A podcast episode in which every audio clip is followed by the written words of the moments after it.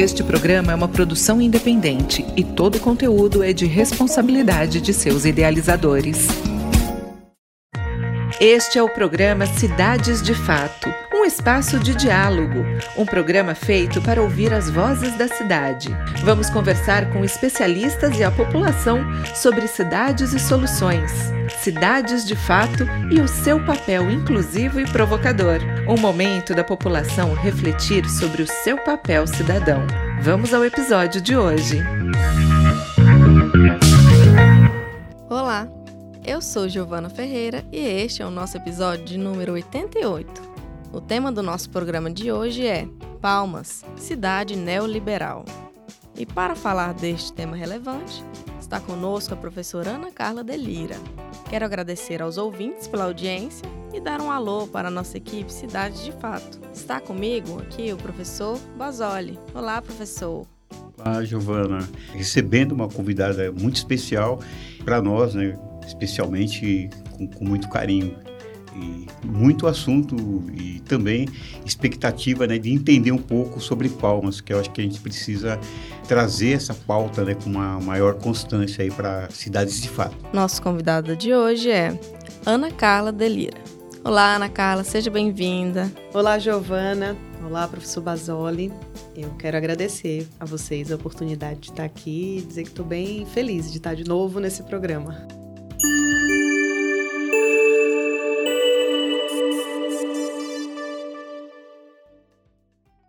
Nossa convidada, Ana Carla Delira Botura, arquiteta e urbanista, graduada pela Universidade Federal da Bahia, mestre em Antropologia Urbana pela Universidade Rovira e Virgílio, na Espanha, e doutora em Arquitetura e Urbanismo pela USP. Atualmente, atua na docência na Universidade Unicatólica do Tocantins. É professora substituta na UFT lecionando disciplinas na área do urbanismo, com pesquisas e projetos no campo do direito à cidade, da luta por moradia, ATIS, regularização fundiária, entre outros. O tema de hoje será para que Ana Carla nos fale sobre seu livro recentemente lançado, Palma Cidade Neoliberal, e sobre as perspectivas acerca das desigualdades urbanas palmenses. Com muita alegria que eu digo que no dia 29 de março de 2021, na segunda-feira, às 21 horas, o programa Cidade de Fato estreou com a primeira convidada, Ana Carla Lira, com o tema Segregação Socioespacial e a Covid-19. Um episódio muito interessante que marcou o início da longa trajetória do programa Cidade de Fato. Ana Carla, obrigado novamente pela ilustre participação.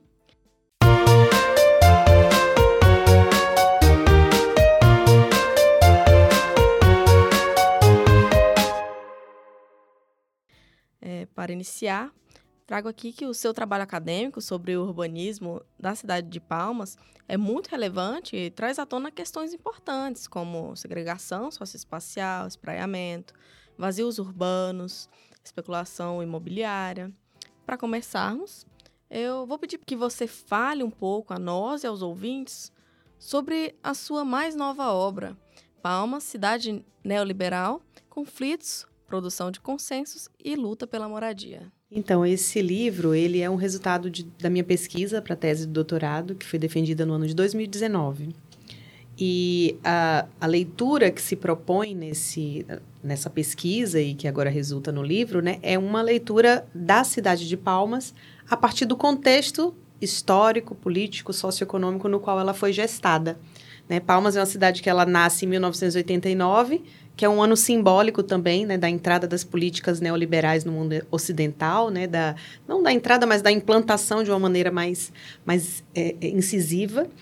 E nesse âmbito, a gente vai ver todo um, um, uma, um modelo de gestão de cidade, de produção de cidade, que começa a se desenvolver a partir daí, que é muito empreendedor, né? O que alguns autores, até o Harvey, fala do empreendedorismo urbano. Né? Então, é, Palmas, quando nasce, o Brasil ele está iniciando aquela onda de privatizações, por exemplo. E Palmas ela já nasce com alguns serviços urbanos privatizados, por exemplo. Né? Palmas já nasce com um, um território que é, é, é, do Estado, né? com terras do Estado, e o Estado é o seu primeiro especulador imobiliário, seu primeiro vendedor de terras, né, no balcão.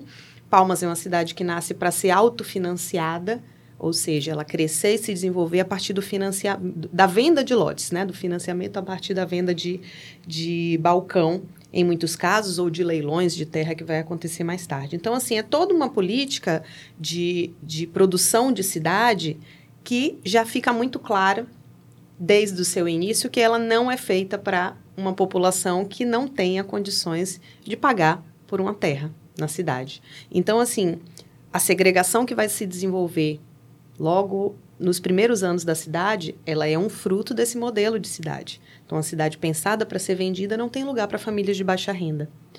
O momento em que, inicial de produção de cidade, de pessoas é, vindo, chegando para se é, é, instalar na cidade e que não tinham um lugar reservado para elas e que posteriormente foi se pensado nos bairro, no bairro do Jardim Aureni 1, Jardim Aureni 2, 3. Então, assim, esse contexto né, que traz o histórico da cidade, é, a gente faz a leitura querendo desconstruir um, um, discurso que é comumente feito de que Palmas é uma cidade planejada, é aquele da Palmas é a última cidade, a última capital planejada do século XX, de fato, mas que tinha um projeto muito interessante que se esse projeto fosse seguido como ele foi pensado desde o início, a cidade seria maravilhosa, a cidade não teria os mesmos problemas que ela tem hoje. Então, esse é um discurso que é frequentemente é, aplicado quando se fala da cidade de Palmas. E o que a gente tenta desconstruir a partir dessa leitura de cidade neoliberal é que não. A cidade ela funcionou muito bem para o que ela foi pensada. Ela é uma cidade feita para ser vendida. Ela é uma cidade para o capitalismo neoliberal, para a expansão do capital das fronteiras de acumulação do capital neoliberal. E ela é segregada porque ela tinha que ser mesmo, porque ninguém ia pensar e desenhar uma cidade dessa pensando em colocar a população de baixa renda junto a outros perfis né, de, de, eh, outros perfis socioeconômicos. Então, assim, os problemas que a gente vai ver dos vazios urbanos, que o professor Basoli pesquisou já há muito tempo e traz né, de uma maneira tão, tão incisiva e tão importante, os vazios urbanos são efeito dessa cidade neoliberal. Não é um problema de um desvio de percurso. Então, essa é a leitura que a gente faz inicial, né? Busca entender Palmas por essa chave neoliberal, busca entender Palmas como uma cidade bem-sucedida dentro do modelo de gestão e de produção de cidade que ela foi feita, né? Não é uma cidade que tem problemas a posteriori, não. Ela traz as mesmas questões que as capitais hoje em dia trazem, né, de cidades históricas, cidades antigas, porque ela foi feita dentro desse contexto. E a partir daí, a gente faz a leitura de, da luta por moradia, né, a partir dessa chave de interpretação. Eu tenho insistido né, que nós precisamos desconstruir alguns aspectos que foram por interesses né, disseminados, nos tentando convencer né, da cidade planejada e, e o Estado é que é, terminou interferindo e que isso é, não aconteceu como estava no planejamento em, em, em, razão do Estado interferir. E a gente sabe que não é bem verdade isso, né? Os vazios urbanos mostram é que houve o, o, interesse, dentro desse contexto neoliberal, da reserva do espaço urbano. Tanto é que a gente tem uma projeção de perímetro urbano para 1 milhão e, e 500 mil habitantes, e hoje nós temos, nesse mesmo espaço, em torno de 200 mil, porque o resto está tá para fora. Então, veja bem, a preservação desse espaço mostra a intenção a valorização e aí o exagero desse espaço já tem toda essa contextualização do pensamento né, imobiliário, da retenção já, e, e, que permanece até os dias de hoje. Né? Fala um pouco para a gente né, dessa contextualização. Né? Até a gente discute a questão fundiária, né? então a gente, a gente não tem mais essas reservas como fundiárias, mas aí a gente já pensa numa outra etapa que é muito mais complexa, que é a financiarização. Né? Então, assim, é, eu acho que tem esses aspectos que eu acho que são importantes também a gente pontuar no seu trabalho, você ter uma dimensão né, muito mais aprofundada disso. Fale-nos um pouco dessa questão. A opção, né, por, como eu comentei antes, né, por serem, eh, ser uma cidade que se, se produz pelo autofinanciamento e pela venda de balcão também, ela já abre possibilidade para isso desde o início. E a gente sabe, sim, houve uma interferência do poder público, houve sim. A gente não pode negar disso. E há uma série de, de, de relatos e de é, comprovações de que houve uma intervenção direta do poder público, principalmente do ponto de vista de doação de terras. Né? Então, muitas doações foram fe feitas em regime de comodato para é, funcionários públicos de diferentes escalões, mas muito também foi vendido, foi leiloado. Seria muita ingenuidade achar que dentro de um contexto desse a gente teria uma cidade ocupada em pouco tempo. O, próprio modelo de comercialização ele já vinha trazendo consigo uma probabilidade imensa de acontecer especulação imobiliária. Já era um, um, um convite né, propriamente a especulação imobiliária. Então, é, nesse sentido, realmente, a especulação imobiliária que vai se desenvolver e a, os vazios urbanos, eles foram planejados também, de alguma forma, por esse modelo de, de venda e de comercialização da cidade, né? Então, assim, até é, a gente trata mais ainda nesse viés da, da especulação, ainda não tratando necessariamente de financiarização, por entender que aqui a gente ainda tem algumas, alguns aspectos que não que não reproduzem algumas dinâmicas que estão que tá, acontecem já no, nas grandes capitais brasileiras, né? Em São Paulo, Rio de Janeiro, Salvador. Aqui a gente ainda tem é, terras não utilizadas em grupos menores, então ainda é uma dinâmica que não a gente não pode é, classificar ela exatamente como financiarização, mas que é um caminho para que isso venha acontecer também, né? Mas assim, a reserva de terras que a gente ainda tem hoje, se ela de fato fosse ocupada, a gente teria um problema na cidade, porque não teria gente para ocupar. Porque ainda assim a gente, a gente já tem consolidado um perfil socioeconômico de completamente segregado, né? Pessoas de baixa renda em algumas regiões específicas, e a urbanização dessas áreas, por mais que a gente ainda tente criar é, e vem sendo criado né, com a revisão do, do Código de a revisão da lei do uso do solo, é, vem sendo criadas alternativas né, e tentativas da gente tentar garantir as áreas para habitação social ainda no interior do, abre aspas, plano diretor, fecha aspas. Mas ainda assim, toda essa região desocupada é uma reserva de terra muito grande que está muito superior ao índice de crescimento populacional de Palmas, né? Então, ainda é uma questão na cidade. A gente precisa ocupar, precisa fazer ela crescer, mas ainda tem muita terra, né? Por outro lado, quando eu coloco em relação à interferência do Estado, é que, na verdade, mesmo havendo interferência, o poder econômico, principalmente o setor imobiliário, este se interfere diretamente até hoje. Você falou de, de mudanças de legislação, essas mudanças a gente sabe que elas estão todas direcionadas para resolver alguns problemas, principalmente dos grandes grupos né, que ainda detêm parte dessas terras. Então, assim, o que a gente observa é, de maneira muito clara uma reprodução de fatores que é, já foram previamente delimitados e continuam a se reproduzir. Tanto é que é, nós tivemos, e já, e já debatemos aqui no programa, a questão do IPTU progressivo, simplesmente suspenso. Uhum. Então, é, a partir daí você vê claramente que é, a intenção da, da ocupação dos vazios urbanos, elas, né, não, não há vontade política para que isso aconteça efetivamente. Uhum. E isso não acontecendo, há uma reserva. E essa reserva, você não vê né, a menor possibilidade, sim, de ocupação. Tive a oportunidade de ler o seu trabalho, é o caminho que, que você mostra, é, no sentido de, de, de ficar muito claro é, de que essa retenção, conceitualmente, ainda a gente não pode estabelecer a financiarização, mas está muito próxima, Sim. até por conta de que aí a, a, terra ela deixa de ter o sentido da retenção fundiária e passa a ter um outro sentido. A pandemia nos mostrou um pouco isso. A pandemia ela conseguiu assim, deslocar valores do setor imobiliário em várias cidades do país. Aqui não, permaneceu exatamente uhum. o mesmo. Você também vai para o campo da moradia, dos movimentos sociais, que eu acho que é importante. Eu acho também que a gente tem que repensar alguns pontos, né? até porque a gente não tem sentido avanço né, do fortalecimento né, dos grupos é, para que ocupem os seus espaços. É, na verdade, até esse ponto né, do, dos vazios urbanos foi até o ponto de partida para minha pergunta, né, para minha questão principal para a tese aqui em Palmas. Porque quando eu cheguei, eu já fazia o doutorado, mas era um outro tema, em outro lugar, e eu cheguei Disse, bom, vou trazer meu tema para cá, mas primeiro eu tenho que saber dessa cidade. Meu tema tinha a ver com participação popular. no âmbito das lutas por moradia, dos movimentos né, de luta por moradia. E então, quando eu cheguei, a minha primeira pergunta foi: como assim uma cidade tão vazia, com tantas áreas ainda, né, por crescer áreas centrais, como que ela, eh, onde estão os movimentos? Por que que eles não ocupam? Então essa foi a minha primeira questão. E até o professor Basoli foi também minha primeira entrevista do doutorado, não sei se você lembra, ainda em 2017 ou 18, minha primeira entrevista do doutorado foi com o professor Basoli para. É, é, eu, eu, entrevistei muitas pessoas, né? Só um, um parêntese aqui. A, a, tese ela parte de é, relatos, né? Da história oral de algumas famílias que foram pioneiras na cidade, de relatos de vários agentes.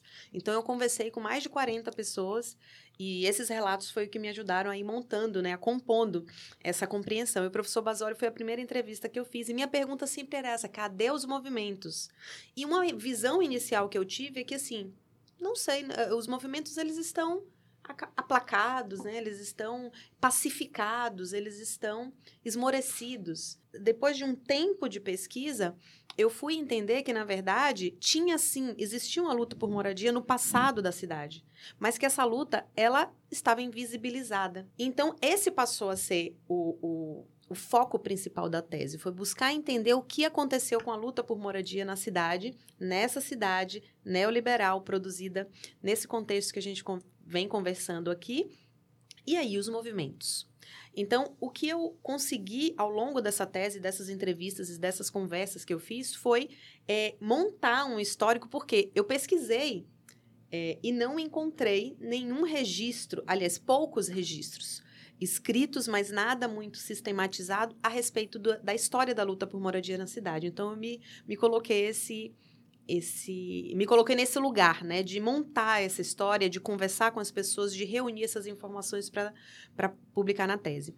Então, assim, o que eu descobri após diversas conversas com famílias pioneiras na cidade, com as pessoas que iniciaram os primeiros movimentos, é que sim, a cidade teve um movimento muito grande de ocupação nos primeiros anos, inicialmente ocupações espontâneas, e aí a gente vai fazer referência lá, e aqui eu conto a história do Golfo Pérsico, que foi a primeira ocupação que aconteceu na cidade ao longo ali do Rio Sussuapara, né, as margens do Rio Sussuapara. Ali ainda na região norte, depois é, a Sapolândia, a Vila Independência posteriormente, algumas ocupações que aconteceram na 612, na 712 e diversas outras ocupações que foram acontecendo ao longo da história na cidade, algumas delas inclusive direcionadas né, pelo governo Moisés Avelino e que foram a base para a formação do primeiro movimento nacional, o primeiro movimento de luta por moradia institucionalizado na cidade, que foi o, Movimento Nacional de Luta por Moradia. Então, a partir de uh, já do início da década de 90, se iniciou esse, essa, esse trabalho de base de formação de um, um movimento de luta por moradia e até o ano de 1995 foi o que eu coloco, que eu levanto aqui como a primeira fase dos movimentos de luta por moradia, que foi aquele momento em que o MNLM teve mais ações de fomento a ocupações na cidade, de fomento a, a que as famílias é, resistissem nos lugares onde estavam ocupando. É, resistissem às sucessivas tentativas de despejo, resistissem à violência policial. Então, a gente teve uma primeira fase até o ano de 1995, no qual muito foi ocupado nessa cidade e muito foi conquistado. Em 1995 é o ano em que o movimento ele se institucionaliza mesmo, né? Ele, ele vira um movimento e a partir daí a gente vai ter uma segunda fase de bastante ação do movimento no sentido de incentivar as, as, famílias a resistirem, se consolidarem e de confronto também com o, com o poder público. Essa é uma fase na qual a gente vai ver também uma ação muito forte do Estado no sentido, eu gosto de usar um termo que o Bismarck, que é do o, liderança do MNLM usa, fortalecimento do aparato repressor. Então, nesse período, ainda em algum dos governos do Siqueira Campos, ele é, promoveu um fortalecimento do poder de repressão da polícia para que esses, é, essas ocupações fossem reprimidas mesmo, fossem é, extintas, né? E aí eu faço na pesquisa aqui também, é, no livro, né, que é a segunda parte, essa parte que conta a respeito dessa história, eu faço é, nessa segunda fase um, um levantamento também de recortes de jornal. Eu fiz uma uma pesquisa minuciosa no jornal para mostrar o quanto também a mídia ela veio fortalecer um processo de criminalização dos movimentos. Então, a, os termos né, que se usa, como sem teto, como pessoas marginalizadas, famílias que invadem áreas.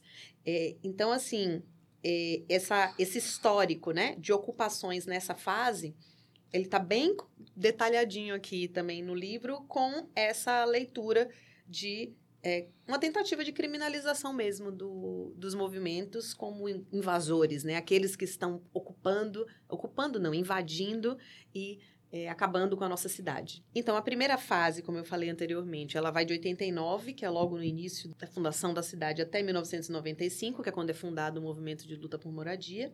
De 1995 a 2005 é essa segunda fase, que é marcada por essa é, criminalização e pela repressão aos movimentos.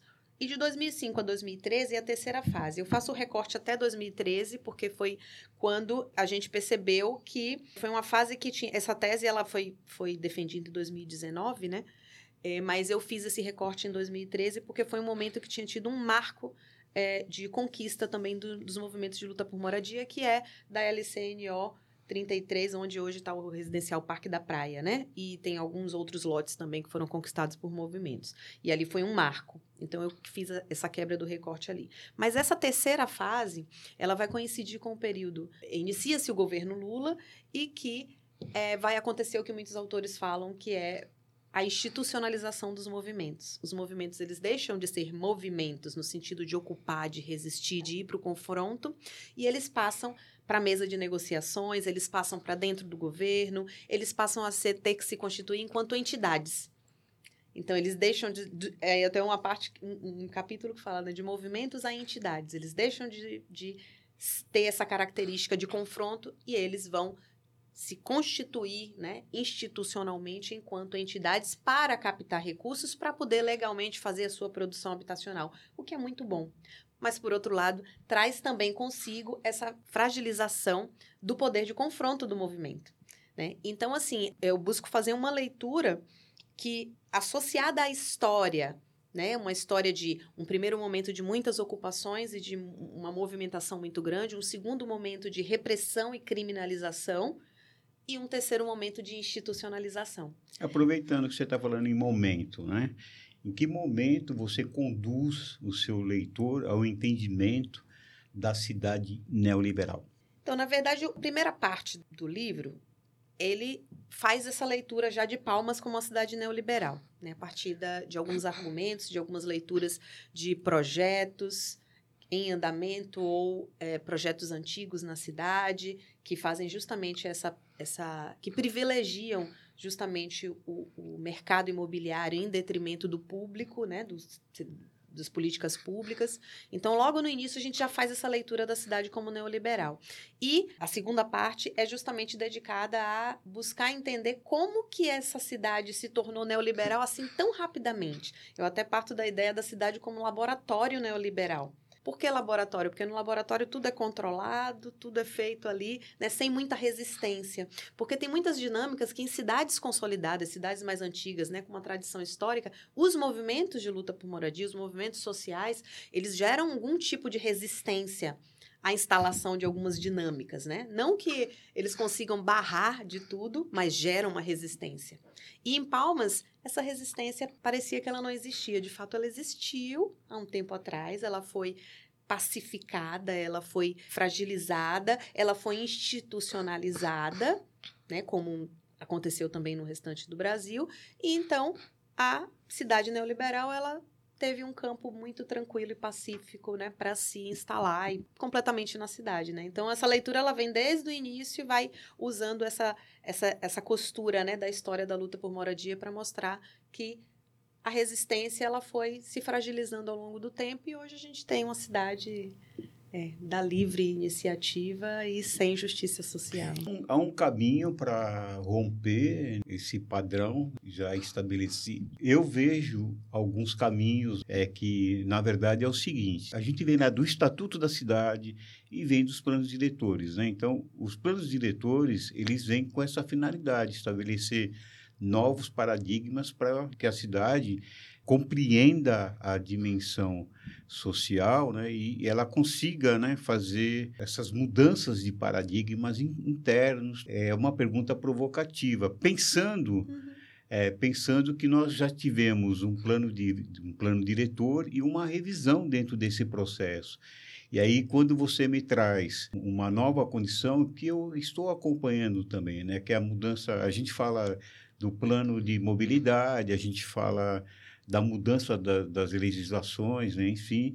E aí, e aí a gente vê que esses processos acontecem efetivamente é, sem as recomendações né, que seriam voltadas justamente para que a gente mudasse né, esses parâmetros. Né? Então, o que, que a gente vê?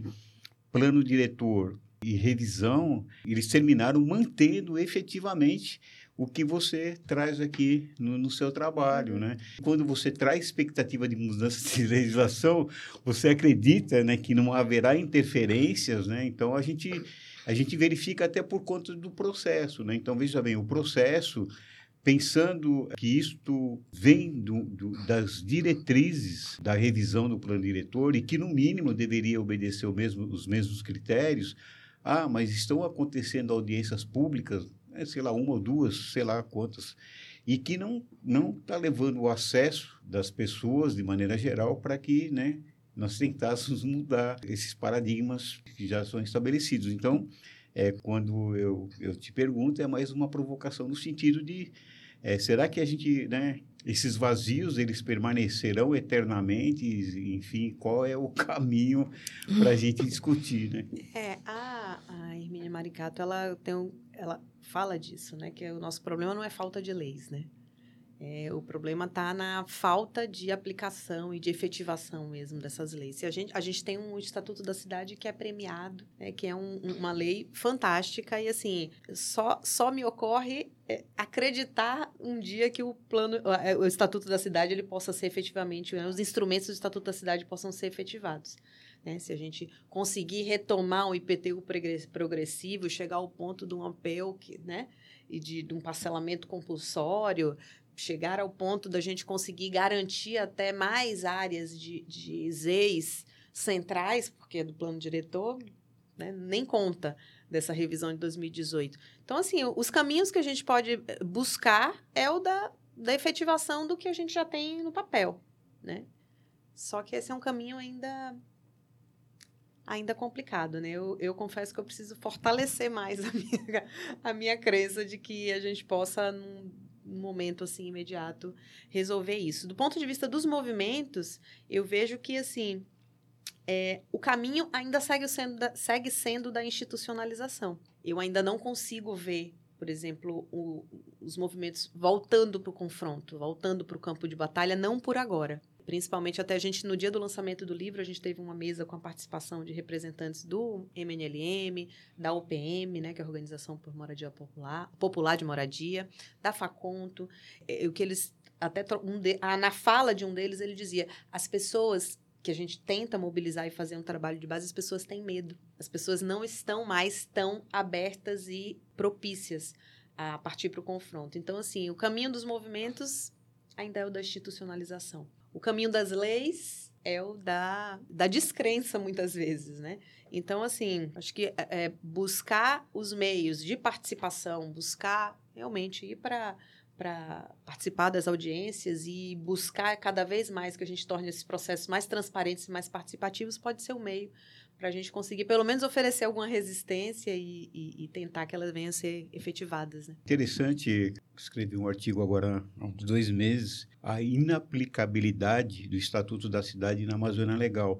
Eu não esperava que fosse ter a repercussão que teve. Inclusive, eu, eu terminei já dando duas aulas, uma na, na Federal de Goiás e outra na Federal do Pará, sobre esse artigo. Porque lá o que eu tento mostrar é justamente né, a dificuldade né, de se enquadrar os instrumentos né, dentro, do, dentro de um contexto diferente do que ele foi pensado. Né? Então, ele tem uma características muito fortes do sul e sudeste e tal. Então, eu estendo isso para Palmas também, Sim. porque o que, o que a gente vê de maneira geral, primeiro, né, é esses instrumentos eles serem trabalhados é, de maneira fragmentada. Então, eu participei tanto do plano como da revisão, discutindo a integração dos instrumentos no, minimamente. Uhum. E fora isso, é, pensar também, instrumentalizar, ter outros parâmetros, né? Então a gente é, é um pouco do que você falou. Nós terminamos é, surgindo novos, novas condições de se discutir. E quando você fala em, em leis, né? A gente e por ser da área jurídica a gente observa também que leis não têm resolvido absolutamente nada, inclusive é, né, são as chamadas leis que são engavetadas e os planos diretores são engavetados. Então, veja bem, agora eu vou aproveitar, fugir até um pouco da, da, do assunto mais especificamente do seu livro, é, mas é, nós estamos fazendo alguns trabalhos e estamos fazendo uma rediscussão, inclusive uma análise crítica. Eu tenho hoje algumas orientações trabalhando análise crítica do plano diretor, no sentido que desde a sua instituição a gente não tem praticamente aplicabilidade né, na maioria dos municípios e que eles foram inclusive elaborados e, e, e foram convertidos em legislação. Então, assim, já surgem novos parâmetros, né? É, mesmo porque se pensar que nós envelhecemos também dentro desses conceitos, e aí o que, que a gente faz? Agora a gente resgata o conselho das cidades dentro dos mesmos parâmetros que ele já existia. Então, assim, é, a gente precisa também repensar, já há grupos que defendem plano de bairros, por exemplo, no qual aí eu consigo integrar efetivamente e fazer com que aquela pessoa que está ali próximo entenda, ele, ele consiga é, é, se sentir incluído na discussão. Porque o grande problema hoje dos planos diretores, efetivamente, são das pessoas não, não entender a sua, a sua inclusão do, do processo, mesmo porque a, a, pouca participação que existe não é reconhecida né, no plano. Então, as pessoas que vão lá é, depois, quando vê o produto final, ele não consegue se enxergar ali em hipótese alguma. Uhum.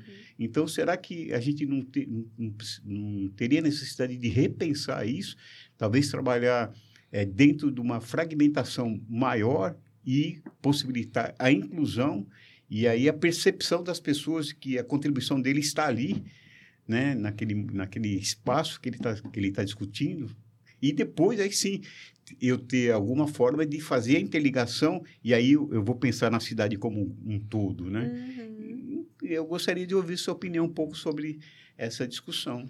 É, eu acho que a, esse, essa oportunidade de ter discussões setoriais, né, dividir, segmentar mais, é um caminho muito interessante. Agora, assim, o que a gente também vê que é uma discussão antiga que, e que está dentro disso aí também, que é criar oportunidades de qualificar a participação né? Porque a gente tem até pode até ter espaços para participar, mas se as pessoas não estão entendendo sobre o que elas vão participar, fica mais difícil. E esse é um caminho interessante, né? Você dividir, é, diminuir e iniciar até antes, né? Um trabalho que pode ser feito muito antes de uma revisão, ele pode ser iniciado de maneira é, mais. Eu só queria para contribuir com o argumento que você está colocando, é, 10 anos atualmente é uma eternidade, uhum. né? Muita é, coisa é, acontece. Eu estou dizendo pelo seguinte, porque nós, nós temos um, um, processo de evolução quase que constante, né? quase que diário. Então, veja bem, quando eu falo num plano diretor para 10 anos, 10 anos para uma cidade é, é uma muito, eternidade. É muito. E como tudo vem girando num ritmo tão mais acelerado, né? Então, para a cidade não é diferente, muito pelo contrário. Então, a gente começar um trabalho, até reduzir esse prazo de revisão e começar um trabalho muito antes pode ser algo também muito interessante também. Em outros países, a gente já vê alguns processos participativos interessantes, no qual você pega regiões, trechos de cidade e você faz consultas à população sobre que tipo de transformações você quer para esse lugar e faz referendo, consultas populares, e aí as pessoas podem, quer dizer, de uma maneira aplicada, a coisa fica muito mais fácil, né? Muito mais palatável. Então, acho que é um caminho que pode ser interessante mesmo, né? além desse da, da, redução do tempo. Mas eu penso sobretudo nisso, é, é, a qualificação da participação. Porque a gente vê também em alguns processos desses de discussão e audiências públicas, em que a, a oportunidade de ter direito à voz, né, de ter direito a um tempo de fala, muitas vezes também não é aproveitável, né? Não é muito bem aproveitável porque muitas vezes não se trata do que está se discutindo ali. Então, é, um trabalho que era um trabalho muito feito de base dos próprios movimentos, né? Que era esse de, é, é, é, de orientar e de formar o movimento mesmo, né? Ele, ele deixou de existir um pouco, principalmente nesse movimento de institucionalização. Né? Então, assim, eu vejo que esse trabalho de base de formação da participação ainda é uma lacuna. Então, Ana, é, você mencionou algumas vezes para a gente e trouxe na sua tese que ela foi em grande parte construída por meio de narrativas dos pioneiros periféricos, aqueles ocultados na historiografia oficial. Isso me despertou curiosidade e eu penso que seria interessante que você explicasse sobre essas figuras e como essa construção se deu. Então, a historiografia oficial de Palmas, ela fala muito dos pioneiros, né? Os pioneiros da cidade, aqueles que vieram, que iniciaram a cidade, enfim, tem toda uma, uma, uma narrativa, né, por trás disso. E aí, é, como a minha intenção também, ao iniciar a pesquisa, e como eu falei antes, descobrir algumas coisas, né, do ponto de vista do crescimento da cidade, das ocupações, que não estavam escritas em lugar nenhum, eu é, percebi que havia toda uma história invisibilizada. Então, nessa, nesse afã e nessa vontade de trazer à tona e de tornar visível outras narrativas para além da historiografia oficial, é que veio essa ideia de trabalhar com a história oral e com a conversa, eh, com a, e com a narrativa de pessoas que normalmente não são. É, quando se fala em pioneiros, você não não trata normalmente dos pioneiros da periferia, por exemplo. Então a ideia foi contar um pouco a história dessa periferia da cidade e não só da periferia, periferia mesmo, né? Daí, daí eu estou falando de Palmas Sul, né? Das primeiras pessoas que ocuparam o Jardim Aureni 1, que foi o primeiro loteamento popular aberto, as primeiras pessoas que estavam ali em Taquaralto já quando se iniciou, né? Que era o antigo entroncamento quando se iniciou esse movimento de palmas, ou mesmo as pessoas que eram os pioneiros que ajudaram a abrir as ruas da Vila União, da Vila Independência e de toda a região norte. Então, nessas conversas com essas pessoas que são esses pioneiros não só da periferia, mas periféricos no sentido de que não estão à frente do que a história conta como pioneiros da cidade, né? Não tem essa visibilidade. Então, a partir da história desses pioneiros, eu fui montando esse mosaico que conta como que foi esse início da periferia da cidade, da periferia sul, ou seja, os loteamentos populares, que são aqueles que eram legalmente constituídos, onde a família de baixa renda poderia ocupar tranquilamente com anuência e com a doação do Estado, mas também dessa, desses outros pioneiros periféricos, mas que estão na região noroeste da cidade, nas Arnos. Né? E aí, a partir da ocupação da Vila União e outras ocupações que se seguiram na cidade, também o que eu pude constatar a partir dessas narrativas é que toda a região das Arnos ela foi conquistada por movimentos de moradia. A, a, gente ouve falar da história da Vila União, e é o que é a história mais conhecida, né? mas todas as outras quadras, a 403, 405, a 500, o 600, toda aquela área é o que na tese eu chamo de quadrante insurgente, né? que são aqueles em que foram reservados eh, inicialmente, né, no projeto da cidade tinha sido reservado como setor de mansões e após a ocupação da Vila União e diversas outras ocupações nos quais foram negociadas a transferência das famílias para quadras ali próximas, elas ao, aos poucos elas foram sendo ocupadas. E a gente até faz uma brincadeira aqui na capa do livro, né, com um mapa da cidade de Palmas e um círculo verde em todas as áreas que foram conquistadas. Toda essa região das Arnos ela foi conquistada por movimentos e um X nas áreas onde havia algum tipo de ocupação e que foi removida. Né? Então, é a partir desse, desse gráfico que a gente traz aqui, é justamente tentando mostrar o quanto algumas áreas da cidade elas foram conquistadas pelos pioneiros periféricos. E assim, a ideia também de trabalhar com as narrativas é eu, bus eu busquei né, é, conversar com as pessoas, ouvir as suas histórias e buscava ao mesmo tempo algum tipo de registro na imprensa oficial ou em outros tipos de documentos para trazer essa uma, uma maior segurança né, do que vinha sendo dito. Mas a narrativa ela é sobretudo das pessoas que estiveram aqui nos primeiros anos da cidade. E a, o objetivo foi de dar essa visibilidade.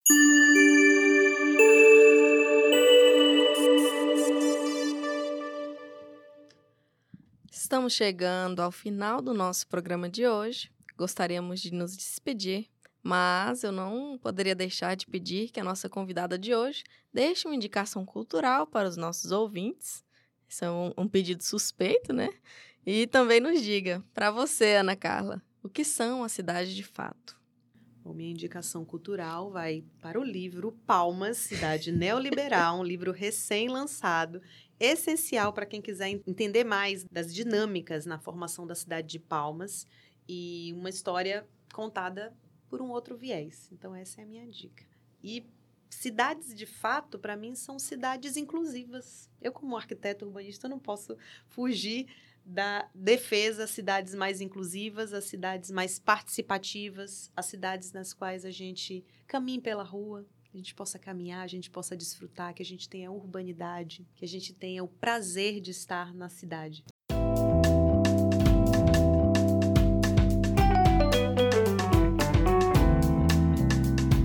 Nossa, professor, mas que programa rico, não foi? Foi uma aula, né? Então vai ficar o registro aí. É, é o segundo momento que nós tivemos a oportunidade da Ana Carla estar com a gente. As duas, obviamente, é, ficarão aí é, para que todos tenham a oportunidade né, de é, depois né, ter um conhecimento mais aprimorado sobre palmas. E só para concluir, quero dizer que para mim é uma honra o professor Basoli estar aqui pela segunda vez no seu programa parabenizar pelo sucesso do programa, pelo alcance que vocês têm, vem tendo e dizer que eu não tenho dúvidas de que com à frente desse projeto, desse trabalho, realmente ele vem ser ainda um sucesso por muito tempo. Parabéns. Obrigado. Agradecemos imensamente a convidada e mandamos um abraço aos nossos ouvintes. Até a próxima segunda.